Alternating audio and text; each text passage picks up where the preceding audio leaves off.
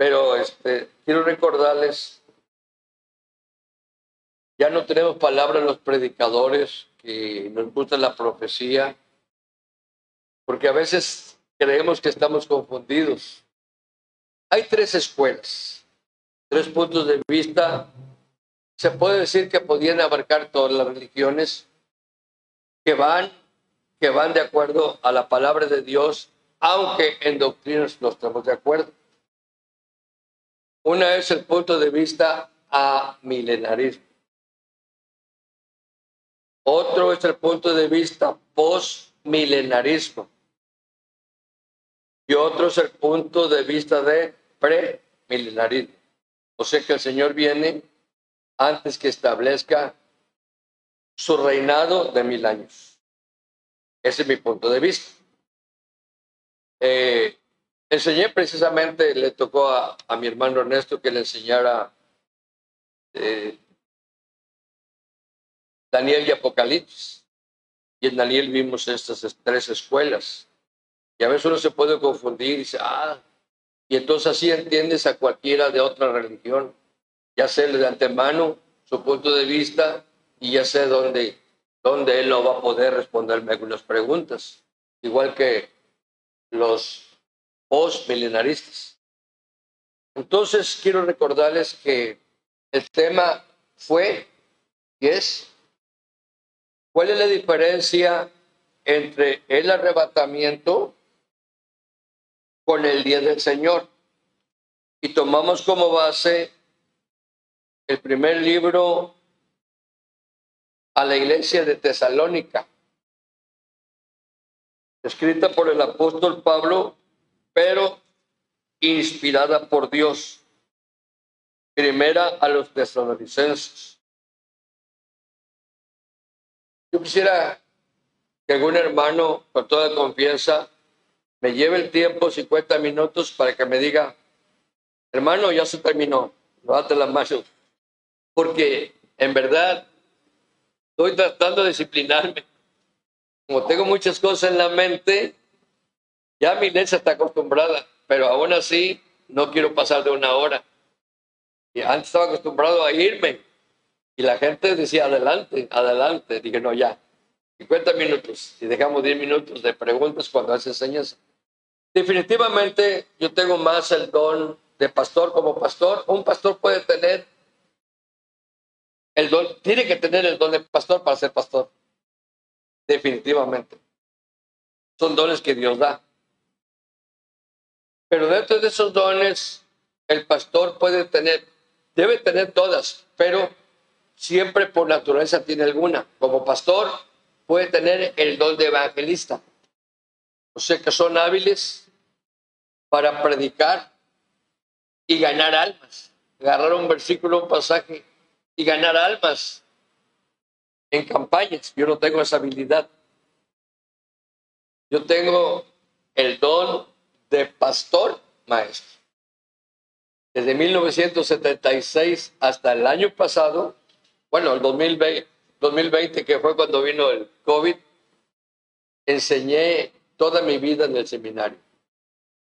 Fui maestro de bastantes materias, eh, maestro de Daniel, Apocalipsis, Administración 1, Administración 2 de la iglesia. Es muy importante la administración para que la iglesia se vaya para arriba. Este, la, materia de la materia de la predicación homilética, uno, dos y tres. Y otras materias. Casi daba los que iban más adelante. Pero dije, ya, se acabó. Ya no quiero enseñar, tiene que volver a enseñar, ya no quiero enseñar. Me vi muy enfermo. y ustedes hubieran visto los milagros que Dios ha hecho conmigo hasta la fecha. Ya me cansé.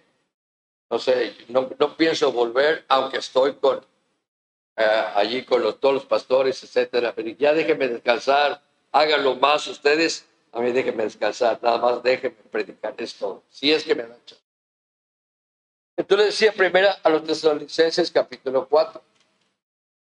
¿Qué veíamos? Veíamos, veíamos hermanos, les narré de las 70 semanas. equivalentes a las semanas un valor de siete años. El libro de Levítico, capítulo 25, había semanas de años. Y que esas semanas están basadas en Daniel, capítulo 9, versículos 24 al 27. Tengo mis hojas, quizás un día les pueda dar, quizás un día les pueda dar mis hojas para ver cómo se lleva esto. Es, hay que echar matemáticas y etcétera. Y decía que esto pasó, todos debemos saber que los judíos, los judíos del Antiguo Testamento, fracasaron a la presencia de Dios. La mejor generación que yo vi desde que Dios sacó a Israel de Egipto, 430 años estuvo en esclavitud, la mejor generación que yo he visto que se pegó más a Dios fue la generación de Josué. Esa fue la generación más fiel a Dios. Además, usted se da cuenta, pobre Moisés, qué hombre de Dios para soportar todo lo que pecaron. ¿Y cuál fue todo? Es que el problema fue que Israel no se pegó a las leyes de Dios. ¿De dónde empezaron las leyes de Dios? Una constitución para Israel teocrática. Dios dándole, hablándole a través de sus mandamientos y leyes que comenzó en Éxodo capítulo 20. Todo el capítulo 20, porque empieza con los 10, 10 mandamientos, podríamos decir, de una alta moralidad. Los mandamientos. Pero si usted lee, siguen los mandamientos, pero es para Israel. Y termina Éxodo, y luego se va a Levítico, Éxodo, números, Levítico y números. Es la constitución y abarca de todo. Y Deuteronomio es la, esos libros del Éxodo 20 hasta el libro de números, otra vez repetida porque era la generación que comandaba Josué y tenía que dárselas. En una síntesis, todavía estaba Moisés. Entonces le repitió Moisés la ley de todos estos libros para que la aprendieran los que entraban en la tierra de Canaán por Josué, porque él iba a morir, Dios le había dicho. Y la generación muy buena la fue la de Josué, pero cuando terminaron la generación de Josué, dice la Biblia que cada quien hacía lo que le parecía. Y lo que pidieron primero fue rey. Y Samuel estuvo que escuchar, no quería, y se lo llevó a Dios, dice, déjalos, porque no te han desechado a ti, me han desechado a mí. Les voy a dar un rey. Y ese rey pues no fue muy fiel a Dios. Al final terminó yendo a ver una, una bruja, una pitonisa. Y estaba muy prohibido por la ley de Dios, aún por las leyes mismas de Saúl, estaba prohibida y traspasó. Y esa fue la causa que fue muerto. Hay un pasaje que yo no tengo respuesta cuando a través de la pitonisa manda a traer a Samuel. Y uno se pregunta, no, pues si los muertos no pueden venir. ¿Quién fue? Y se me hace así como algo muy similar al espiritismo. No sé si usted sabe lo que es el espiritismo, pero el espiritismo hay una medium y se viste de blanco y luego les ponen a unos batas blancas yo en mi ignorancia, mi, mamá perteneció a esto, y yo estaba conociendo el Evangelio, ya conocí el Espiritismo. Luego hacen, hacen rondas y una mujer va a ser la que va a hablar.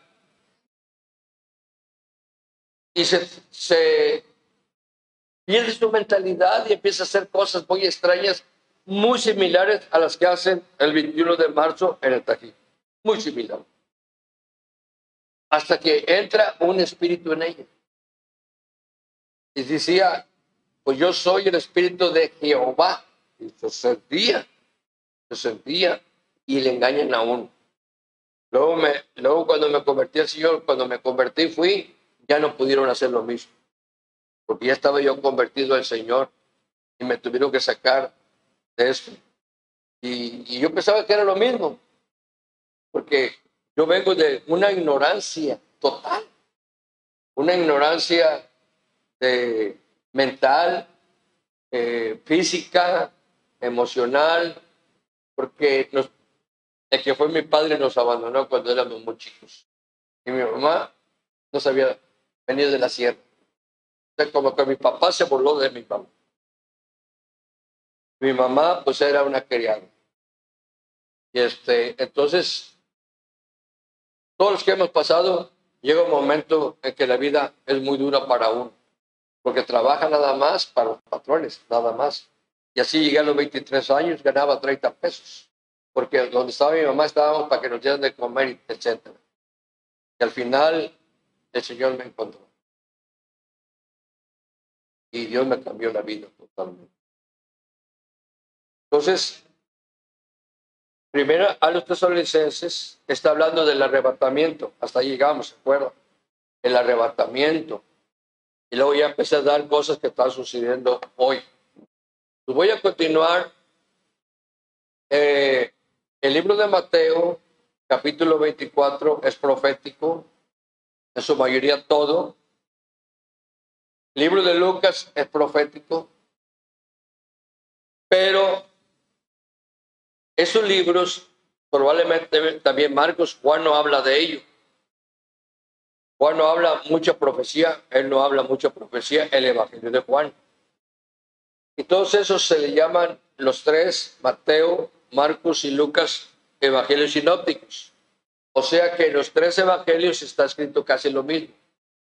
En Juan es otra cosa muy distinta para demostrar que Jesús es el Dios Hijo. Una cosa, yo sé lo que estoy diciendo, Dios Hijo, Hijo de Dios, el Mesías, el Jehová del Antiguo Testamento, el yo soy, etcétera, etcétera, etcétera. Entonces ellos hablan, Mateo, Marcos y Lucas, acerca de cuando el Señor venga, pero a poner sus pies. Le decía, antes decíamos que eran dos venidas, entonces serían tres. Primero, cuando vino para dar su vida por nosotros. Segunda, decíamos, la segunda venida es cuando venga por su iglesia y la tercera venida cuando venga a poner sus pies en el monte de los olivos. Pero no, no es así. Es ya vino una vez y yo estoy bien convencido que la salvación, la salvación, y a lo mejor puede herir susceptibilidades de algunos, pero estoy bien convencido que la salvación solamente es lo que Cristo hizo por nosotros. Le doy vuelta y le doy vuelta y le doy vuelta, y estoy bien convencido que solamente la salvación. Hay unos versículos del bautismo que a veces nos confunden, pero hay que saberlos entender. Principalmente el Evangelio en el nombre de Jesús, que era exclusivo para cuando comenzó la iglesia. Y en su totalidad era más para los judíos que para los gentiles. El Señor Jesucristo dijo que los gentiles, después de, de recibir a Cristo, uno tiene que ser bautizado en el nombre del Padre, del Hijo y del Espíritu Santo. Todo tiene un significado. Pero nosotros esperamos la venida. No es la segunda venida, es el arrebatamiento de la iglesia. Así como Mateo, Marcos y Lucas, esos pasajes nos hablan concernientes a cuando venga a la tierra. Por eso el tema, la diferencia entre arrebatamiento y el día del Señor. Esa es la, eh, otra la vamos a ver la diferencia. Entonces, esperamos a que el Señor venga. Todo está avanzado. Sí estamos viviendo ya en escenas apocalípticas, pero cada vez, no importa la edad que uno tenga, Dios le va enderezando en su cerebro, le va madurando cómo se maneja la profecía. Como yo les decía en el mensaje anterior, que yo pensaba, aquí acaba, aquí comenzó el tiempo de la iglesia, inaugurada en Hechos capítulo 2, inaugurada, cuando se abrió el cuerpo de Cristo. Y comenzó la iglesia local también. Yo sé que, como por ejemplo anoche tuvimos una reunión de varones y dijo un hermano, dijo así, dijo, no, pues en Hechos capítulo 2 dice, es el inicio de la iglesia, o sea, la inauguración, la comenzó el Señor. Pero ya estando allí, los 115 judíos, digo, ya aprendiste algo. Así es.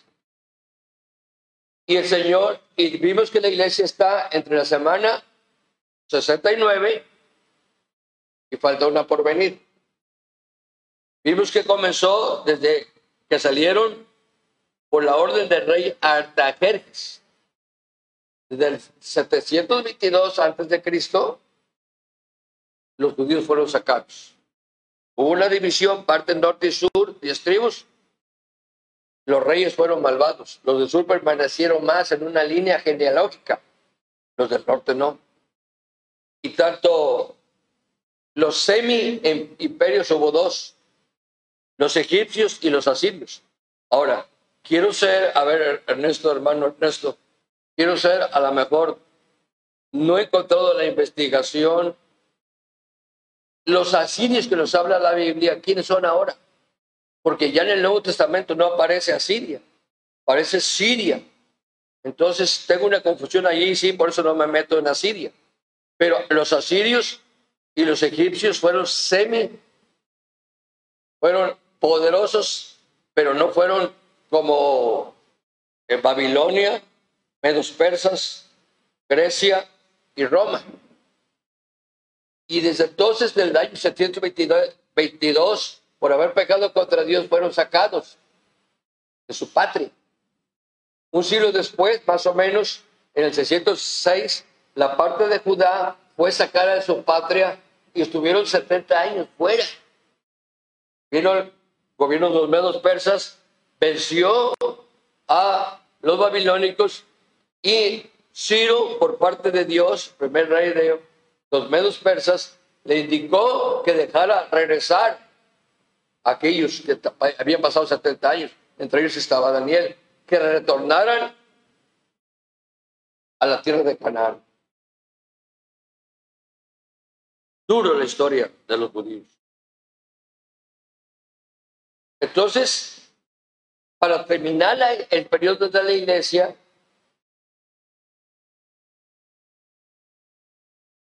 y para que la última semana de siete años empiece el arrebatamiento. Viene, es lo que esperamos. Y todos estamos viviendo escenas apocalípticas y nos da más luz. Así que, pre, pre, antes de la tribulación, antes del milenio, la iglesia va a ser arrebatada y tiene que comenzar allí la última semana, los siete años, que habla el libro de Apocalipsis, principalmente desde el capítulo 6 hasta todo el futuro. Muy profundo el futuro. Viene el Señor. Entonces, fíjese cómo termina. Ahora, el arrebatamiento no es una avenida, no llega a la tierra. Viene para llevarse a su iglesia. Y bendito sea el Señor. Bendito sea el Señor. Maranata, Cristo está a las puertas. Lo que yo no entendía, lo que yo no entendía, que yo pensaba que aquí venía el arrebatamiento y así como un corte, ah, ya mañana, y así va a ser, empieza la, la tribulación. No, los principios apocalípticos ahora quiero enderezar empieza, hermano. ¿Sabe con qué empezó? Con el COVID. Y siempre he predicado, después del COVID, por dirección de Dios, digo, esto ya no va, esto ya no va a ser bueno. De esto vendrán otras cosas y vendrán otras cosas, pero no me daba cuenta que aquí es donde comenzó. El 2020 fue el inicio mundial de lo que Apocalipsis habla. Así que tenemos un plazo muy corto. No sé, no puedo poner los años. está prohibido. Solamente el Señor lo sabe. Dios Todopoderoso. Y lo que habla entonces Apocalipsis ya se está viviendo. Lo que habla del arrebatamiento, fíjense cómo es tan bonito, para no, no pasar todo el pasaje, empieza en Primera Tesalonicenses capítulo 4, versículo 13. 4.13. Dice, tampoco queremos, hermanos, que ignoréis acerca de los que duermen. ¿Quiénes son los que duermen? Los que ya murieron de aquí. Están en el cementerio. El cuerpo está putrificado. Le llama, eso, a ver, lenguaje, los lenguajes de Dios son misterios. Que el Señor nos va a dar nuevo cuerpo. Cuando habla de una resurrección, nuevos cuerpos, a eso se refiere. Entonces, si un hermano murió, pero solamente de Dios y la iglesia sabe, la iglesia debe saber cuando un hermano sí es verdadero hermano y cuando no es verdadero hermano. Yo les platicaba, entre mis hijos yo me di cuenta, yo pensaba que eran cristianos y no eran cristianos. Y tú tuvieron que pasar muchas cosas para que yo me diera cuenta como pastor, porque los hijos del pastor pasan problemas, primeramente con nosotros los padres como pastores que a veces no les educamos de acuerdo a la palabra, los domamos. Y luego si la congregación ve algo, la congregación no dice nada de sus hijos, pero si le ven algo al hijo del pastor, lo acaban. Es un problema. Yo estaba seguro que mis hijos eran cristianos. Yo. Ahora digo, yo no puedo asegurar la salvación de nadie. Cambio de iglesia, donde me había convertido, donde me preparé en la Ruiz Cortines, y me voy y comencé sin dinero y sin nada, sin dinero y sin nada, y comencé la obra que hoy estoy pastoreando y creció. Pues yo me di cuenta que mis hijos no andaban bien. Lloraba por ellos como Job. Y vino el primero. Estaba bañándome yo estaba bañándome y dije, algo va a pasar. Dios te lo pone en el corazón. Y me estaba bañando. Eso es verdad. No miento, como dijo Pablo. Dios lo sabe. Y me dice, ¿sabe qué? Su hijo se acaba de matar en una moto. Pero no se mató. Yo sabía que algo iba a pasar. Es mayor. Yo creo que él era así cristiano, pero andaba mucho en la carne. Le ayudó. El segundo habló conmigo muy duro, ya grandecito. Se había titulado y todo.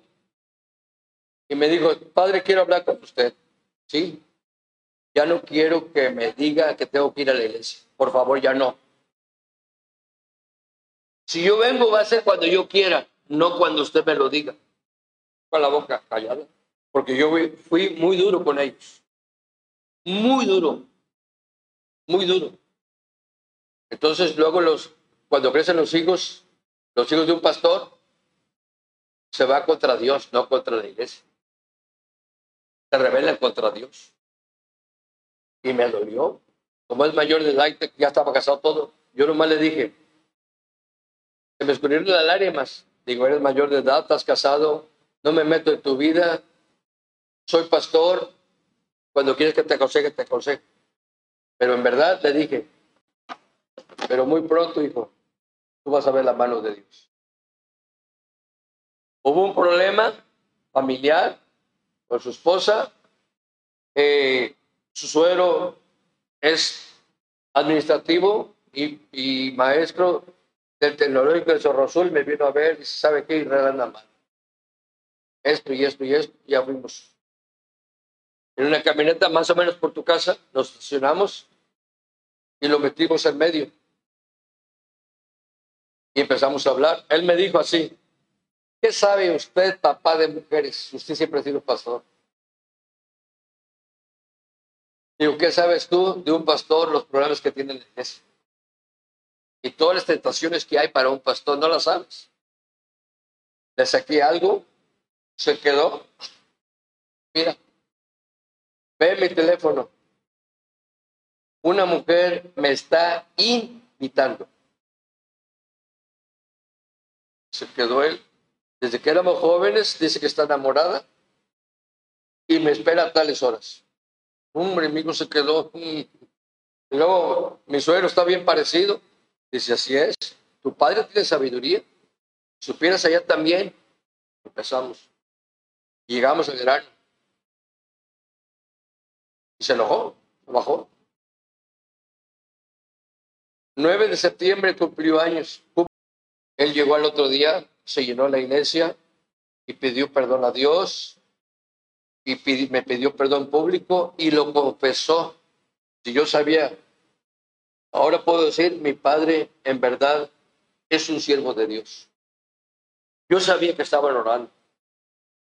Y, y así se viene convirtiendo. Solamente me falta una, que anda muy descargada. Muy descargada. Pero ya luego en otro trono. El Señor viene. No hay que entristecerse, porque la promesa es que viene a arrebatar su iglesia. Vamos a brincarle aquí, vámonos hasta, hasta el 14.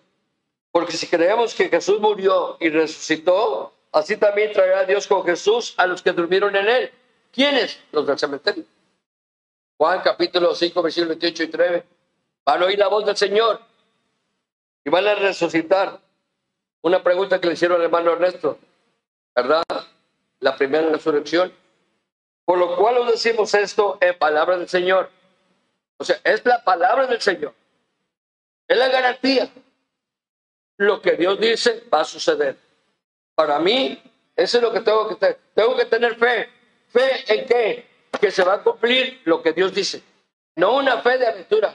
Dice, la fe cambia. No, espérate. ¿Dónde está clavada tu fe? Cambia porque la fe es como la oración, es como una tubería del agua. La oración y la fe. Pero el que da el agua es el tal almacén. El que da las bendiciones es Dios. Uno tiene que tener, estar aferrado que Dios dice que debemos tener fe y debemos tener la certeza de lo que se espera. La seguridad de lo que yo espero que Dios me va a dar. Aunque no lo vea, debo estar convencido. Esa es la fe agarrada de Dios. Entonces, el mismo Señor, mismo Señor, así también entrará con Jesús a los que durmieron en él. Por lo cual os decimos esto en palabra del Señor, que nosotros que vivimos, si, si en este momento viniera el Señor, que habremos quedado hasta la venida del Señor, la venida, el arrebatamiento, no va a llegar no va a, llegar a la tierra. Porque el Señor mismo, con voz de mando, con voz de cácer y con trompeta de Dios, descenderá del cielo. No llega a la tierra. Y los muertos en Cristo, todos nuestros hermanos en la fe, que verdad, en verdad fueron hermanos, y los muertos en Cristo, ¿qué dice? El Señor mismo, como eh, con voz de trompeta de Dios, descenderá al cielo y los muertos, los que están durmiendo en Cristo, resucitarán primero. Luego, los que no, no, no fueron cristianos se quedan ahí. La resurrección de ellos va a ser al final el trono blanco. Los judíos van a resucitar cuando venga el Señor el día del Señor, cuando venga el Señor. Todos los judíos, exceptuando los que pertenecen al tiempo de la iglesia. Porque el tiempo de la iglesia está compuesta de judíos y gentiles que nos arrepentimos y recibimos a Cristo y somos colocados en el cuerpo de Cristo, bautismo del Espíritu Santo. Luego dice, luego nosotros los que vivimos, los que hayamos quedado, seremos arrebatados. Vea, seremos arrebatados.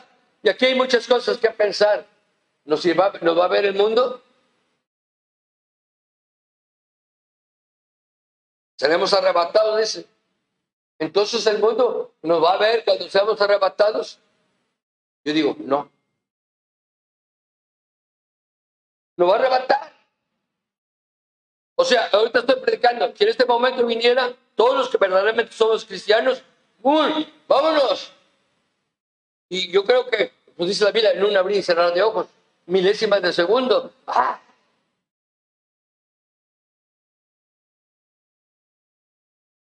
¿Y sabe qué van a decir el mundo? Vinieron los ovnis y se los llevaron. Estos apogeo ahorita tienen un nombre científico, ¿no? Los que son. No oigo, pero eso es. Está preparado ya. Fíjese cómo están las cosas.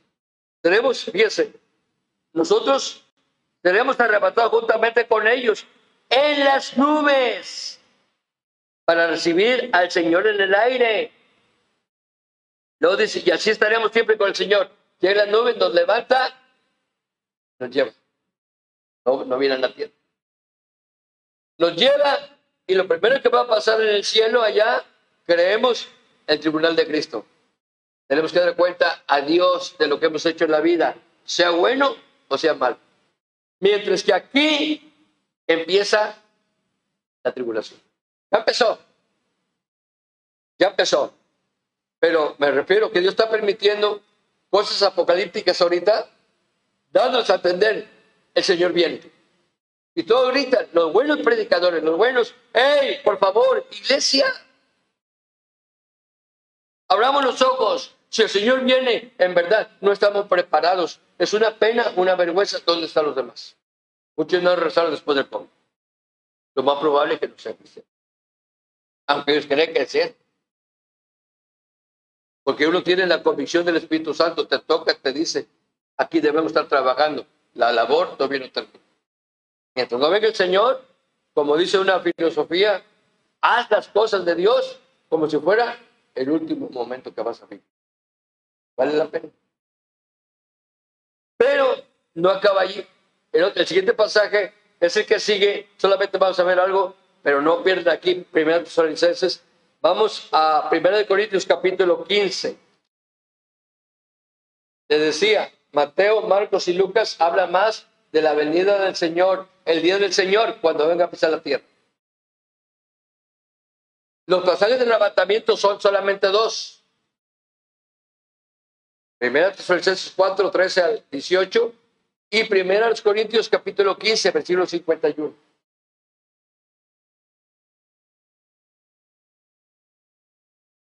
¿Ya lo tienen, hermanitos? Dice 51. He aquí, os digo, un misterio. Palabra mística. Si es un misterio, entonces quiere decir muy difícil de, entender. Porque un misterio no es revelado. Cuando el misterio es revelado, entonces ya no es misterio. Por ejemplo, muchos no entienden que hoy el programa de Dios es la iglesia, bíblicamente. ¿Y quién para eso? Efesios. Y principalmente el capítulo 3, donde te dice que judíos y gentiles somos miembros y pertenecemos al cuerpo de Cristo. Ya no es misterio. Para muchos es misterio porque no lo han descubierto. ¿Apocalipsis es misterio o no es misterio?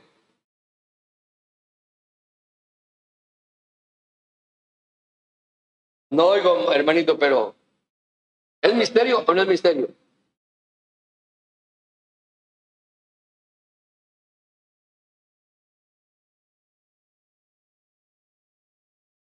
Ser misterio por falta de nuestro propio conocimiento. Sobre todo, interpretar. Pero a la vez no es misterio, porque comienza el libro de la revelación de Jesucristo. Entonces, ya está revelado. Pero muchas iglesias, cuando uno habla de Apocalipsis, se duermen. algunos les da miedo. Dicen, no, ya no nos habla de esto, no me gusta. Porque están pensando que son las bestias eh, normales, así no son, son cosas simbólicas que representan otra cosa. Entonces, el libro de Apocalipsis no debería ser un misterio, pero lo es. Aún para interpretarlo. Si yo tuviera, yo dijera, para mí hay un misterio, sí. No porque no sepa lo que dice el Apocalipsis, sino porque cómo manejar estas cosas. Pero ya está, ya está. Está quitada la venda. Revelaciones, quítate la venda. Ya está quitada. Por eso nos dio el libro de Apocalipsis. Eh, entonces también, Acá está usando el mismo lenguaje. He aquí, os digo un misterio, dijo Pablo. Es difícil de entender. No todos dormiremos. O sea, no todos vamos a ir al cementerio. Pero sí los puedo asegurar desde el, desde el tiempo de Pablo. Fíjense, 64 años. A lo máximo vivió Pablo del primer siglo. Ya estaba diciendo esto. ¿Y qué dice allí, hermanos míos? Dice, no todos dormiremos, pero todos seremos qué? transformados. Aquellos serán resucitados, quedamos, seremos levantados y seremos transformados en el aire, como la mariposita, ¿no? ¿Cómo le llaman a eso de la mariposita? Que dejan muchas cosas para entender, pero de repente ya, vamos, quizás vamos a sentir el jalón como dicen, ¿qué subirse en un avión cuando baja o cuando sube? Eso vamos a sentir el jalón, pero son milésimas de segundo.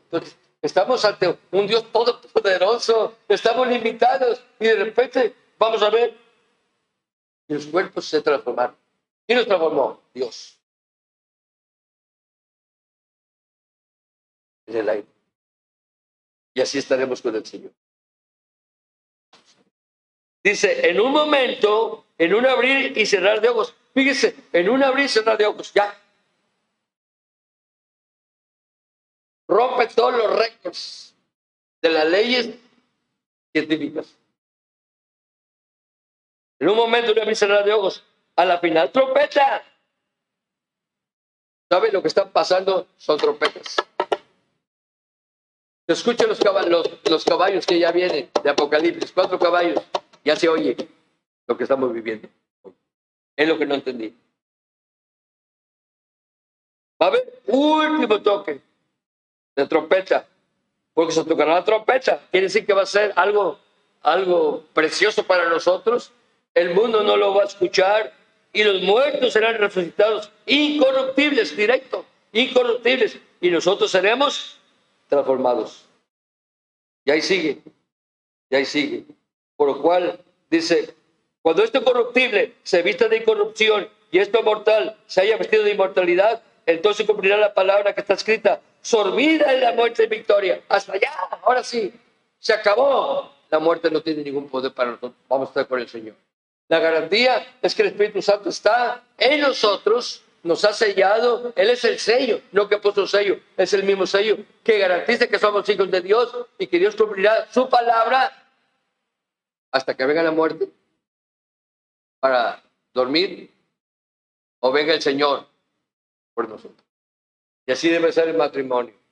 Hasta que Dios con la muerte me separe de mi esposa o con el arrebatamiento nos separe. Porque muchos dicen, ah, nos vamos a conocer. No, la Biblia dice que los pensamientos de atrás quedan, borrados.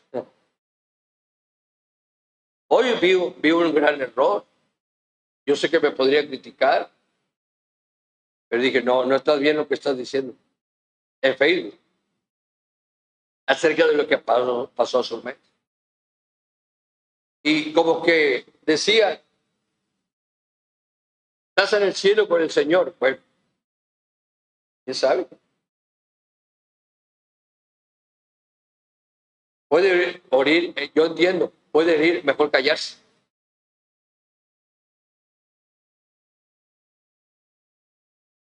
Porque uno, debe ser algunas cosas que el cártel, ustedes lo saben, tiene como ley.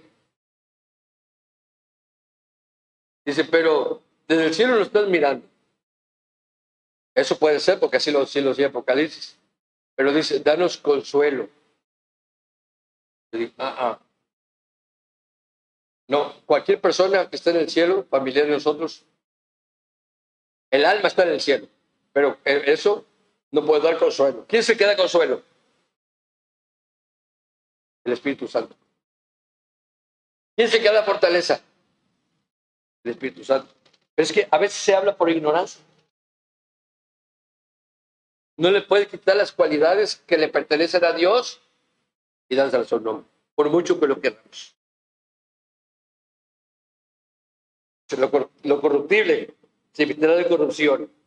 Y cuando este corruptible, 54, se haya vestido de corrupción y este mortal se haya vestido de inmortalidad, entonces cumplirá la palabra que está escrita. Sorbida en la muerte victoria. ¿Dónde estaba muerto tu aguijón? ¿Dónde, oh sepulcro, tu victoria? Se acabó. Ya no va a poder hacer nada. Y la victoria va a ser alcanzada. ¿Para quién? Para la iglesia. Volvemos al capítulo 5. ¿Quién me está, quién me está llevando el tiempo, hermanos?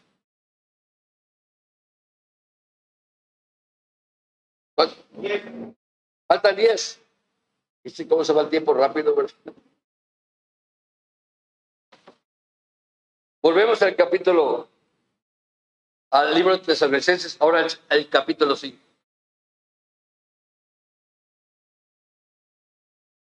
Ya va más allá. Dice, pero acerca de los tiempos y de las ocasiones, no tiene necesidad, hermanos, de que yo os escriba. ¿Quiere más especificaciones? Se los digo, será un misterio. Pero se los, ya se los aclaré, el misterio. Así que no hay más, no hay más que escribir.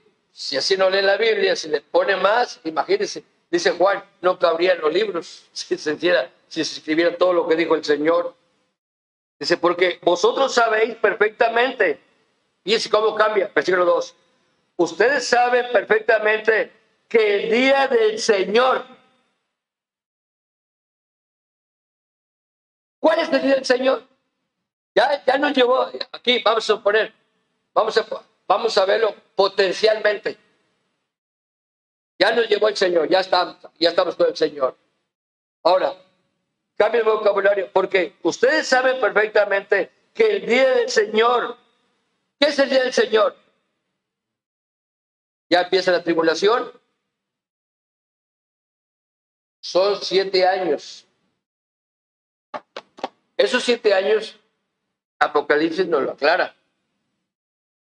La última semana, como dijo Daniel, y por otra semana, se paró a 69, la otra semana en la 70, el príncipe que ha de venir habla del anticristo.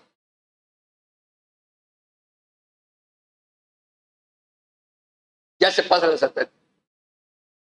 Y al final de la semana 70, siete años, la última semana, siete años, el Señor viene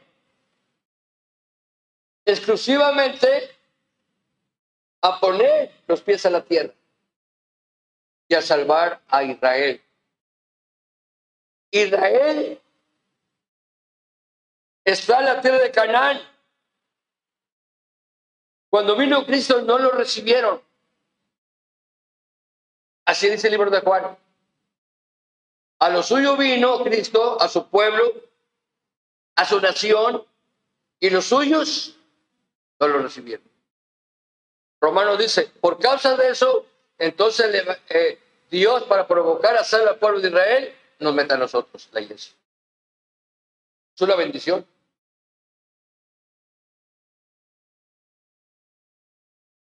Así, Israel está esperando a su Mesías, es el anticristo.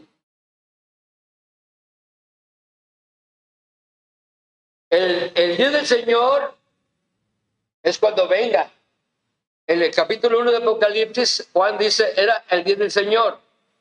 Yo oí a un colega que predicó, dice, yo estaba en el día del Señor. Dice, él dijo, estaba en el día del Señor viéndose allá, cuando termine la tribulación. Yo digo, no, el día del Señor, los judíos tenían un día del Señor. Yo digo, se refería que estaba entregado como judío en el día que adoraba a Dios, los judíos. Y de eso nace, le dio toda la revelación de Apocalipsis. Cuando Juan tenía un promedio de 95 años. Muy interesante que Juan y Daniel, casi a la misma edad, recibieron la mejor revelación de toda la historia. Esos siete, esa última semana, entonces, al terminar la última semana, los siete años de la tribulación y del Señor. Pero el mismo libro de Apocalipsis nos dice que la divide en dos partes. Tres años y medio y tres años y medio. Y lo convierte en diez también. Los primeros tres años y medio es para que entre el príncipe mundial. Todos están ya esperando el nuevo orden mundial. Mundialmente. No hay ningún continente que lo ignore. Es más, ya han afirmado que necesitan un líder. Y los mismos judíos van a aceptar a ese líder. Y ese líder, los primeros tres, años y medio, es para que conquiste a todo el mundo. Mientras va a estar sellando. Y muchos me han preguntado, todos son los ahorita ya hay sellados. No, eso es una preparación. Porque dice que van a poner el número de la bestia, la marca de la bestia, y dice que el nombre de la bestia, ahí ni me meto no me da mi capacidad. Dice, es misterio. Algunos toman, toman lo romano, el lenguaje romano, ya saben cómo son los números, pero los números también significan algo en su idioma. Se les va a sellar aquí o en la mano derecha. Para que puedan comprar, para que puedan vender. Difícil. No solamente los judíos, sino todo aquel que se convierta al Señor lo van a matar.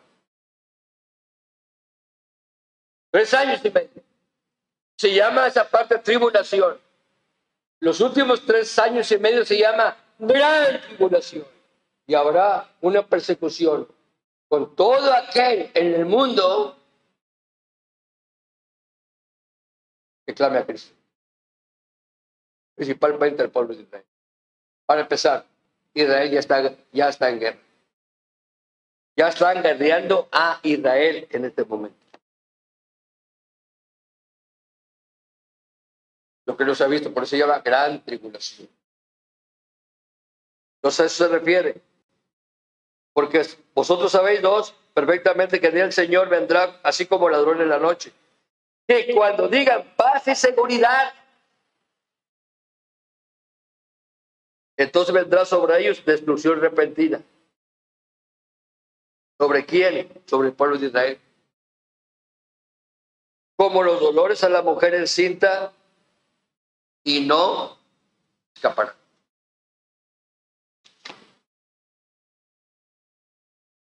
Luego más adelante lo dice la abominación y etcétera. Ah, ya entendí, ya me diste mucha luz, Dios en estas últimas semanas me diste mucha luz. Ya entendí que aunque Mateo, Marcos, Lucas y Juan, perdón, Mateo, Marcos y Lucas, perdón, Juan no, eh, hablan de la tribulación. Pero en la tribulación, como lo maneja Mateo, le hace una pregunta al Señor Jesucristo y hasta el versículo 8 dice, entonces vendrán los dolores. Por eso vamos a terminar. Mateo capítulo 24. No lo vamos a leer porque no hay tiempo.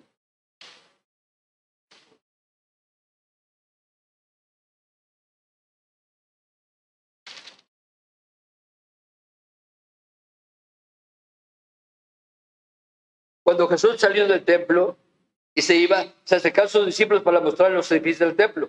Respondiendo les dijo, ¿veis todo esto? De cierto os digo que no vendrá que no quedará aquí piedra sobre piedra que no sea derribada, hablando del templo de Jerusalén.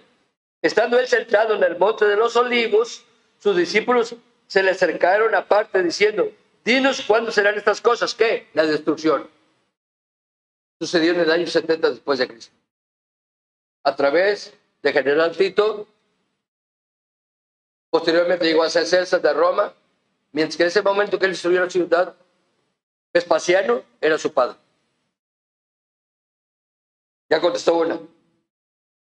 ¿Y qué señal habrá de tu venida?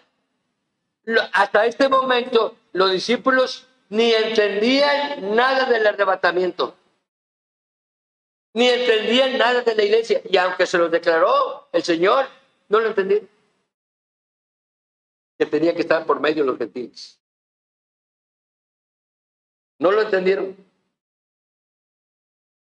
Así que son tres preguntas. ¿Y qué señal habrá de tu venida? Y el fin del siglo. O sea, es lo mismo, la venida del Señor. Todo eso se va a cerrar en el tiempo de la tribulación. Respondió Jesús y le dijo, mirad que nadie se engañe, porque vendrán muchos en mi nombre diciendo yo soy el Cristo y a muchos se engañarán. Ustedes han visto pastores que están con los cárteles, principalmente en otras, en otras ciudades, en otras repúblicas, como Cais Luna, Maldonado, todos estos, son unos, blasfemos. Tienen dinero, son los más ricos del mundo, los predicadores. Y dice que pueden hacer milagros. ¿Y qué pasó cuando vino la pandemia? Ay, exhibiéndose, porque es una línea. En el nombre de Cristo tengo poder, me lo ha dado. Y fuera, fuera, fuera este eh, COVID-19. ¿Cuál? Órale, Pablo sigue gritando. Se callaron. Envuelven a las congregaciones. Un pastor, por parte del diablo, tiene habilidad para envolver y cambiar la mentalidad de una iglesia. No es mi caso. Ni espero que el de Ernesto tampoco sea el mismo caso. Porque vendrán muchos en mi nombre diciendo, yo soy el Cristo, y a muchos engañarán. Milagros. Y oiréis de guerras, oiréis de guerras y rumores de guerras. Mirad que no turbéis porque es necesario que todo esto acontezca, pero aún no es el fin. ahora, ahora, ahora lo entiendo. Antes no lo entendía. Oiréis de guerras y rumores de guerras. Mirad que no turbéis porque es necesario que todo esto acontezca. Déjeme aumentarle. Porque es el final de la iglesia, pero aún no es el fin. Porque se levantará nación contra nación, reino contra reino, y habrá pestes y hambres y terremotos en diferentes lugares. Todo eso no ha sucedido ya. ¿Sí? Duro. A ver, a la India, es idólatra lo que le vino. Tormentas fuertísimas. A China, a nuestra América Latina, a México. Es lo que no entendí. Yo pensaba que iba a pasar la tribulación. No, es en nuestro tiempo. Nace en nuestro tiempo, los últimos tiempos. Vuelvo a repetir, versículo 7 porque se levantará nación contra nación, reino contra reino, y habrá pestes. Empezó con el COVID. Y no se va a parar, viene más. Y hambres. Eso viene, muy pronto viene, lo vamos a ver. Dice que el fin de este año va a ser muy duro. Así que no gasten lo que ganan, hay que ahorrarlo. y terremotos en diferentes lugares. Ahora fíjense cómo dice el 8. Léalo conmigo. Y todo esto será principio de dolores. Ah, principio de dolores, ya entendí. Está al final de la iglesia. Porque ya hay guerra. Yo no sabía, sino que estuve viendo, anoche me dediqué a ver mi Facebook yo no sabía cuál era el problema entre Rusia y Ucrania. Porque muchos países han salido de Rusia. Eslovenia, Eslovaquia, ¿cómo es? Y, y este. Y no entendía por qué. Porque dice que hay una planta nuclear.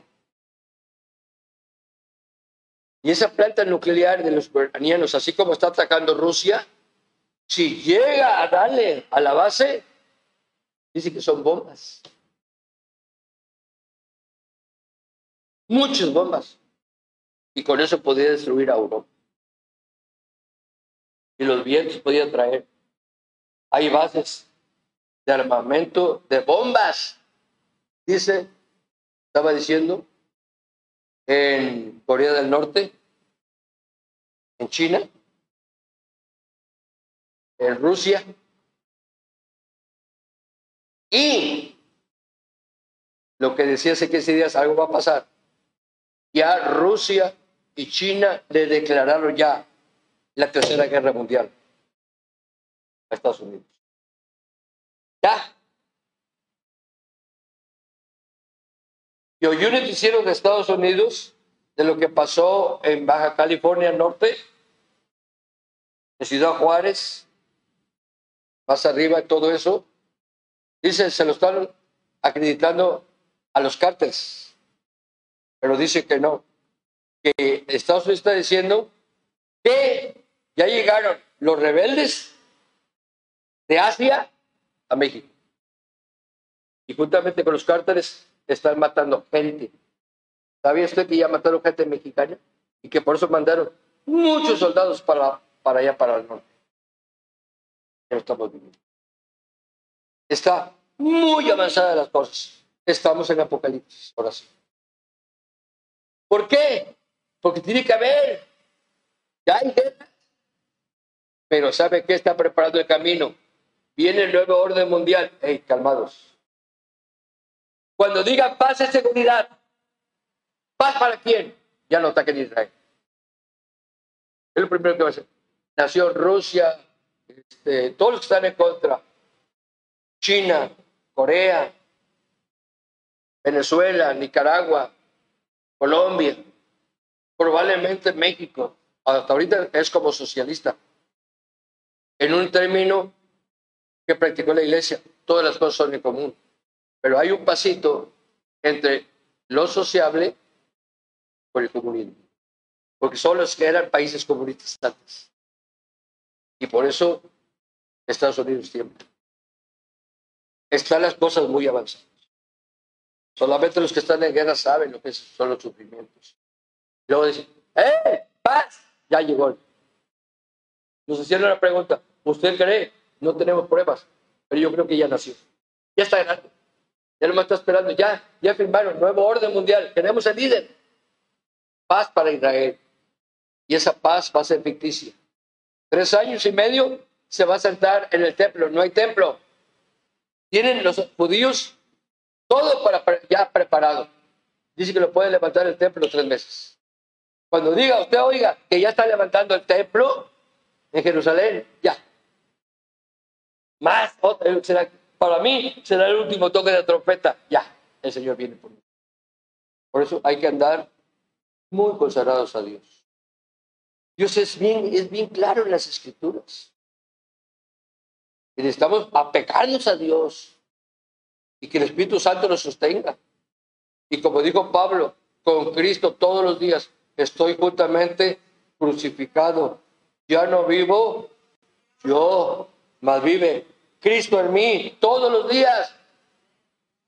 Porque mi yo vive conmigo, duerme conmigo, nace conmigo y me pone, por ejemplo, en, los asuntos, por ejemplo, Señor, ayúdame, ciérrame la boca a no hablar nada de lo que pasó el mes pasado. Ya se acabó, se cerró el libro. Ya mataron a, a Samuel, feo, ya. Porque puedo perjudicar a la familia. Pero cállate la boca, ciérrame la boca. Si están en equivocación, pues que lo vean ellos, que Dios les dé la visión para ver si están equivocados. Y si están en la verdad, pues qué bueno. Pero sí tengo que entender que como quiera, la familia sufre. Y mejor calladitos. Dice la Biblia que el necio cuando calla, para Dios se lo cuenta como sabe. Y es lo que más le pido a Dios. Porque somos fácil, la Biblia lo dice, de la ley. Y uno tiene que pedir perdón para no herir más susceptibilidades, principalmente cuando conoces a la familia. Dios bendiga su santa y bendita palabra. Hermano, es lo que va a hacer. Hermano, no oigo.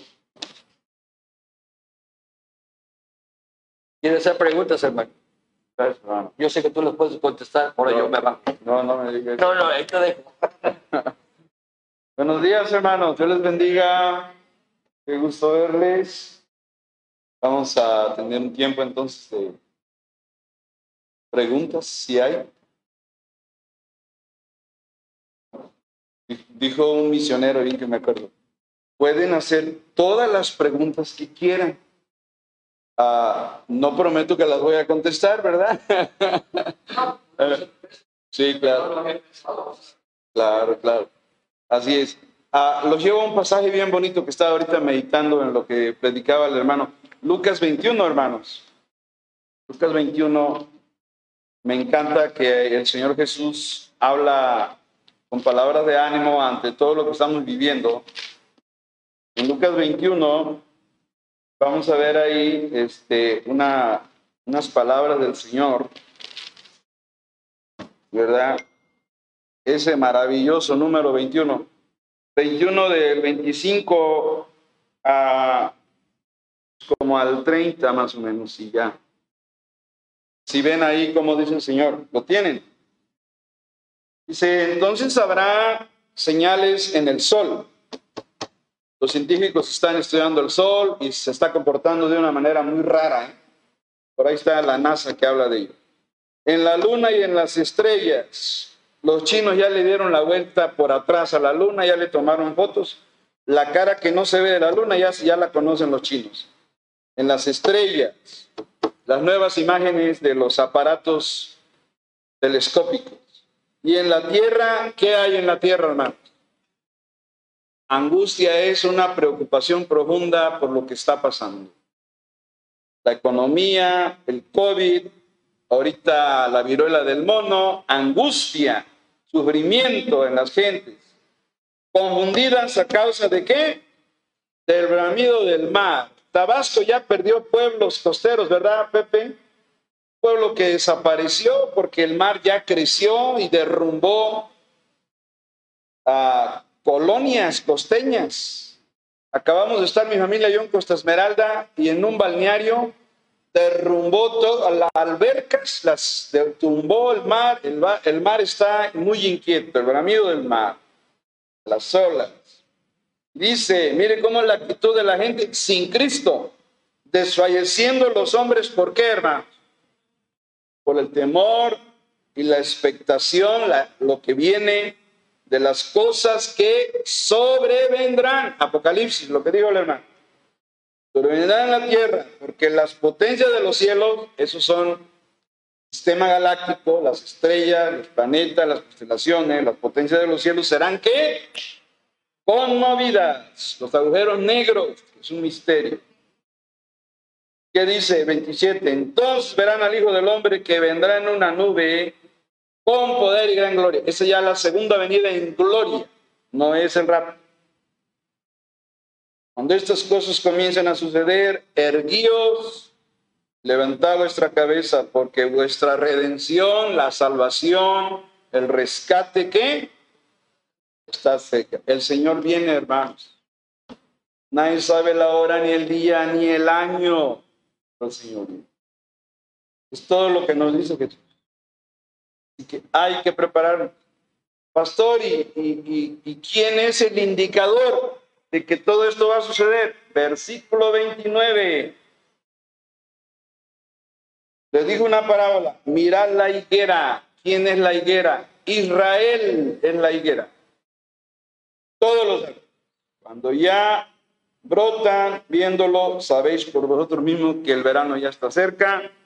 Israel está floreciendo bonito, creciendo su economía. Acaban de inventar el clima sin necesidad de electricidad, de nitrógeno. Los israelitas ahorita.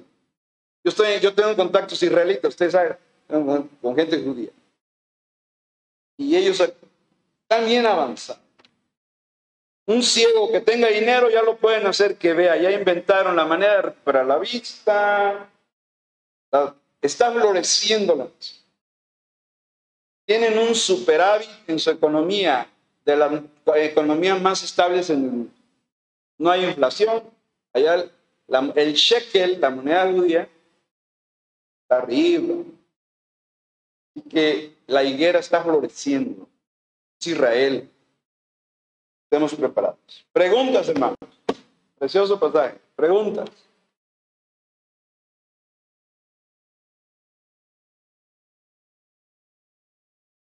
Qué bueno cuando todos entendieron. El maestro es muy bueno, todos entendieron. No hay preguntas, no hay duda. Eso es bonito. ¿Verdad? Sí. Bueno. Pues hermanos, si no hay preguntas, eh, quiero agradecer a Dios por la presencia del hermano Rodolfo. Nos ha dado una cátedra erudita en profecía bíblica. Él fue uno de mis maestros en el seminario yo tengo lindos recuerdos de él, de cuando nos daba clases de administración, de síntesis de la Biblia. Ahorita nos dio una cátedra de síntesis de la Biblia con profecía. Recorrió la Biblia así. Que gracias, hermano Rodolfo. Una bendición escucharle y aprender y recordar y, y llenar esos vacíos, ¿no? Porque a veces tenemos algunos vacíos de, de información bíblica, y ya, ah, el hermano, ah, ya, ya con eso vamos complementando. Y todos estamos aprendiendo, hermanos, nadie termina de aprender. Es una ley de la vida que el aprendizaje es continuo, siempre estamos aprendiendo, aprendiendo. Hasta el último día de nuestra vida estaremos aprendiendo, ¿verdad? Los españoles dicen, no os vayáis a dormir sin habéis aprendido algo nuevo. No te vayas a dormir sin aprender algo nuevo. Me gusta eso de los españoles. Ok, hermanos, si no hay más, vamos a dar el tiempo al hermano Oscar que dirigió el servicio. Gracias, hermano.